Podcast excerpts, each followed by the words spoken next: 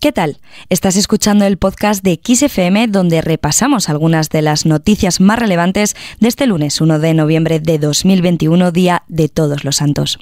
XFM Noticias. Nos vamos a Glasgow, Reino Unido, donde alrededor de 120 jefes de Estado y de Gobierno se han reunido en el marco de la COP26 o Conferencia de las Naciones Unidas sobre el Cambio Climático, un encuentro que se alargará hasta el 12 de noviembre. En esta primera jornada se ha realizado una ceremonia inaugural y desde la una y media hasta las 5 de la tarde los mandatarios han ido uno por uno dando sus discursos. El primero ha sido el presidente del Gobierno español, Pedro Sánchez, quien ha hablado sobre el compromiso de España con respecto a la crisis climática y las futuras medidas que adoptará el país para ayudar en la lucha. Le escuchamos. España hará de su parte. Nos comprometemos a aumentar la financiación climática para llegar en 2025 con un incremento de un 50% respecto de nuestro compromiso actual. Nuestro objetivo es alcanzar los 1.350 millones de euros anuales a partir de 2025. Asimismo, el primer ministro británico Boris Johnson, anfitrión también de la cumbre, ha pedido a los mandatarios pasar, según sus palabras, de la aspiración a la acción.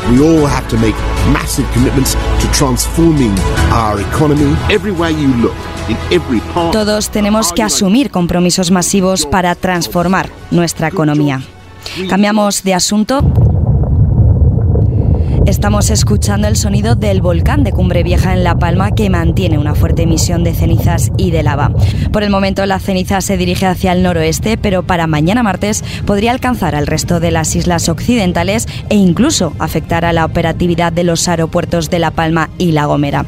Por su parte, el ministro del Interior, Fernando Grande Marlasca, ha manifestado durante su estancia en La Palma el compromiso del gobierno con la isla. Le escuchamos. Es fácil comprender que 45 días enfrentados a una emergencia nunca vista de estas características eh, afecta y tiene que afectar. Con lo cual, eh, la fortaleza de los palmeros y de las palmeras yo creo que debe de ponerse encima de la mesa. También ha agregado que... Esta emergencia no concluirá hasta que eh, la última persona pueda recuperar un grado de normalidad adecuado en su día a día.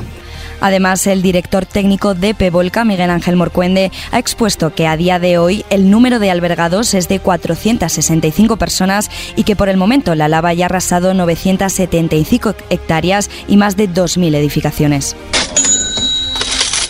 En lo que respecta a nuestra cartera, el precio medio de la electricidad en el mercado mayorista se situará mañana martes en 145,95 euros megavatio hora. Esto supone 54,75 euros más que el precio fijado para hoy, según los datos del operador del mercado ibérico de la electricidad.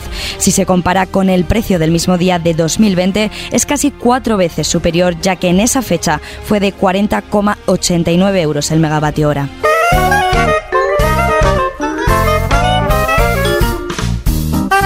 Y terminamos con el 20 cumpleaños de Monstruos S.A. que se celebrará mañana. El 2 de noviembre de 2001, Pixar estrenó esta terrorífica y divertida historia de los habitantes de Monstruópolis, la ciudad sin humanos que sobrevive gracias a los gritos de los más pequeños. Con esta película, el estudio recaudó más de 500 millones de dólares. Una de las grandes innovaciones que aportó Monstruos S.A. a la animación fue el extremo detalle con el que se consiguió retratar a Sully, uno de los personajes principales por más de 2.000 pelos que se animaron individualmente cada uno. Si quieres saber más sobre Monstruos S.A., infórmate de esta Curiosiquis en kissfm.es. ¡Oh!